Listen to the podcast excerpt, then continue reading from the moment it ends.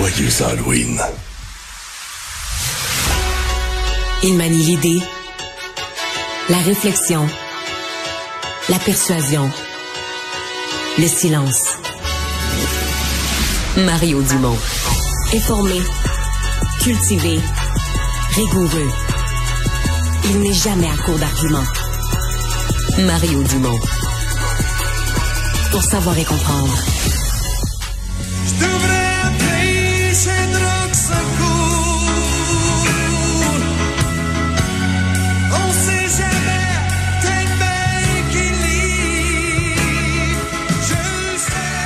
Triste nouvelle qu'on vient euh, d'apprendre. Euh, bon début de semaine d'abord. Mais triste nouvelle qu'on vient d'apprendre. Vous reconnaissez le groupe Offenbach.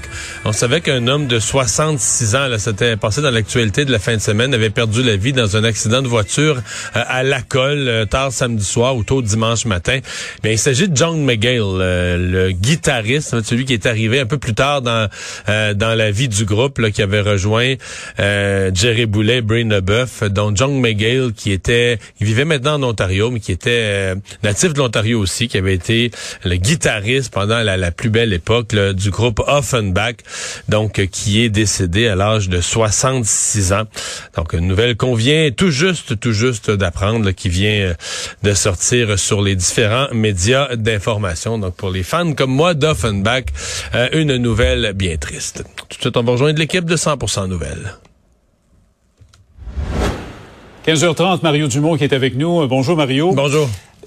Juste avant d'aborder euh, nos sujets, aujourd'hui, on vient tout juste d'avoir une nouvelle de dernière heure. Il y a eu un accident à la colle, un accident de la route au cours de la fin de semaine. On vient tout juste d'avoir la nouvelle à l'effet que la victime est un homme de 66 ans. Il s'agit de John McGill, guitariste d'Offenbach, qui n'est plus. Donc, il a péri dans cette euh, tragédie routière.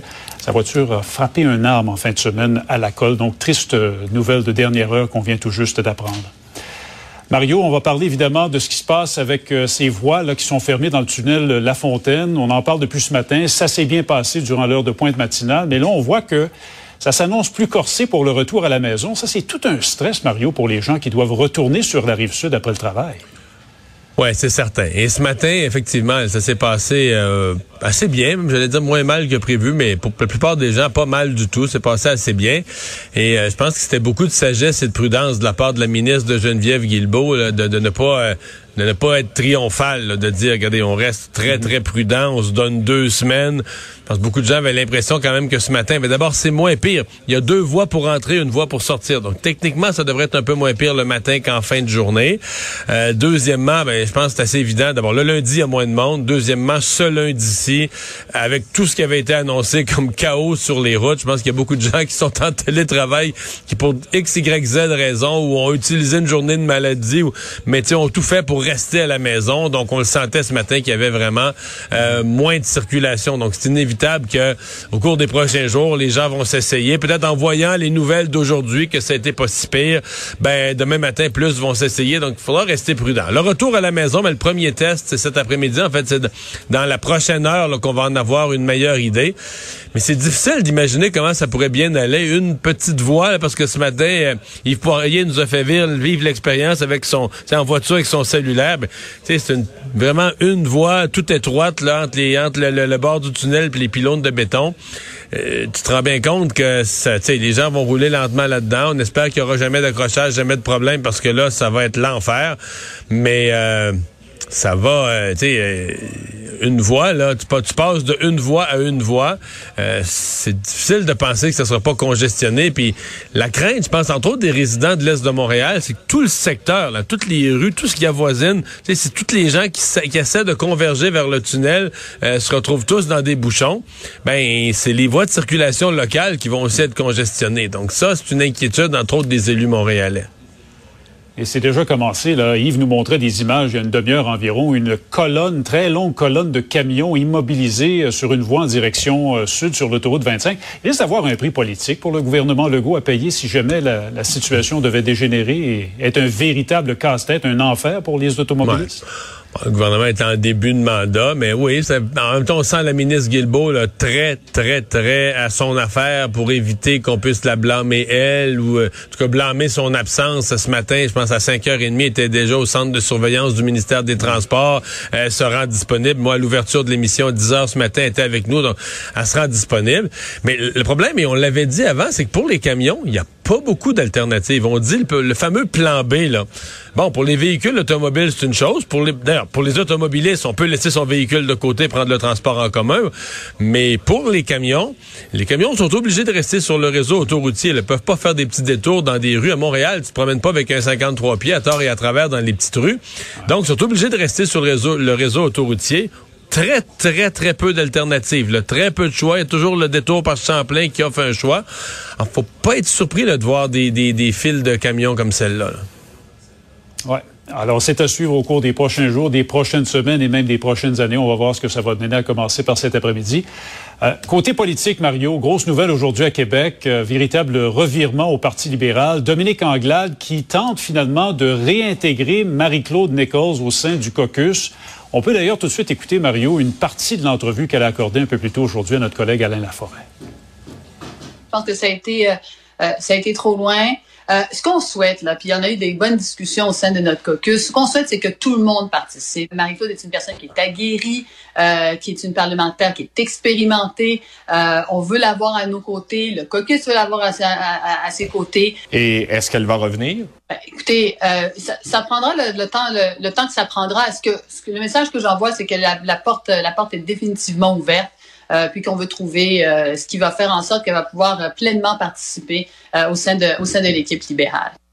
Bon, toujours pas de nouvelles de Mme Nichols à savoir si elle va accepter la main tendue de Dominique Anglade. Mais Mario, est-ce que c'est un signe clair à l'effet que des messages ont été passés à Mme Anglade au cours de la fin de semaine? C'est à plus rien comprendre, parce qu'on nous dit que des messages très clairs ont été passés à Mme Anglade venant du caucus, qu'on voulait réintégrer Mme Nichols. Mais le président du, caucus nous avait annoncé que euh, avec un, langage un peu de hockey, que dans une équipe, dans une chambre des joueurs, il faut que tout le monde participe. Sous-entendu que là, c'est le caucus qui avait mis qui avait mis son pied à terre, puis que Mme Nichols, ça passait pas, ça voulait pas prendre un rôle. là, tu dis, OK, que le caucus était à la fois très en faveur de l'expulsion de Mme Nichols et très opposé à l'expulsion de Mme Nichols. C'est compliqué un petit peu, ça, pour le commun des mortels. Mm-hmm. Donc, euh, qu'est-ce qui s'est passé exactement? Comment cette situation-là a été gérée? Bon, maintenant, moi, une coupe de sources à l'effet que Mme Nichols, en fin de semaine, n'était pas de bonne humeur. Beaucoup, là. Très, très attristée et heurtée euh, par ce qui s'est passé. Donc, euh, là, on est en mode rattrapage de la ramener. Et là, c'est une interprétation. J'ai pas parlé à Mme Nichols, mais c'est une interprétation. Moi, je me mets dans sa peau je repense à son communiqué de presse où elle se dit toujours libérale. Il m'apparaît clair que cette femme-là veut pas aller avec Québec solidaire, veut pas s'en aller chez elle, veut pas s'en aller avec Éric Duhem, veut se retrouver dans le caucus libéral. Donc Raymond, ce qui va être à surveiller, soit elle revient sous le leadership de Dominique Anglade, donc la main tendue, la porte ouverte de Mme Anglade, elle saisit la main tendue et revient au caucus, ou soit elle reste en retrait, comme on dit en politique, elle reste en retrait de la République, sous-entendu qu'elle fait le calcul que Mme Anglade n'est pas là pour longtemps et qu'elle attend la main tendue du prochain chef pour revenir, parce qu'elle reviendrait la tête plus haute. On comprend que Mme Nichols, si elle revient sous le leadership de Dominique Anglade, tout le monde met de l'eau dans son vin, tout le monde a l'air fou un peu. À Mme Nichols, elle pourrait dire, regarde, moi j'ai une fierté, je ne reviens pas dans ces conditions, je suis toujours libéral. Je suis toujours prêt à servir le Parti libéral du Québec. Mais je reviendrai sous un nouveau chef ou une nouvelle chef qui m'ouvrira vraiment la porte. Mais pas, pas celle qui m'a expulsé, qui regrette trois jours après, là. C'est quelqu'un d'autre. Et donc, ça devient, euh, la position de Mme Nichols devient un test de leadership pour Dominique Anglade. Mais tout ça, Raymond, euh, j'utilisais une métaphore ce matin pour l'avenir de Mme Anglade. Bon, tu fais un petit dégât sur ton plancher. Tu sais, si c'est de l'eau, tu prends une éponge, tu ramasses ça, puis on le voit même plus après. Des fois, tu échappes de l'acide sur ton plancher. T'as beau prendre une petite éponge ramassée, là, tu comprends, le plancher est décoloré, puis c'est une trace pour la vie, là, tu comprends? Ça laisse des traces. Ça laisse une trace. Et là, dans ce cas-ci, pour Mme Anglade, mettons le meilleur scénario. Là. Mettons que d'ici 48 heures, Mme Nichols revient dans le caucus, on trouve une façon d'habiller ça, on y trouve un rôle, tout le monde... Dans le scénario le plus optimiste, tout le monde est heureux, on, on fait une cérémonie d'accolade. est-ce qu'on pense quand même qu'auprès, par exemple, des membres qui un jour vont avoir à donner un vote de confiance à Mme Anglade, est-ce qu'on pense que, je reviens à ma métaphore, que c'est une petite tache d'eau, que l'éponge aura tout ramassé puis qu'on s'en souvient plus puis personne pense à ça? Ou est-ce que ça va laisser une trace au Parti libéral en termes de gestion du caucus de dire, ben voyons, on se souvient tous là, de la mascarade, sort du caucus, expulsé, rembarque dans le caucus.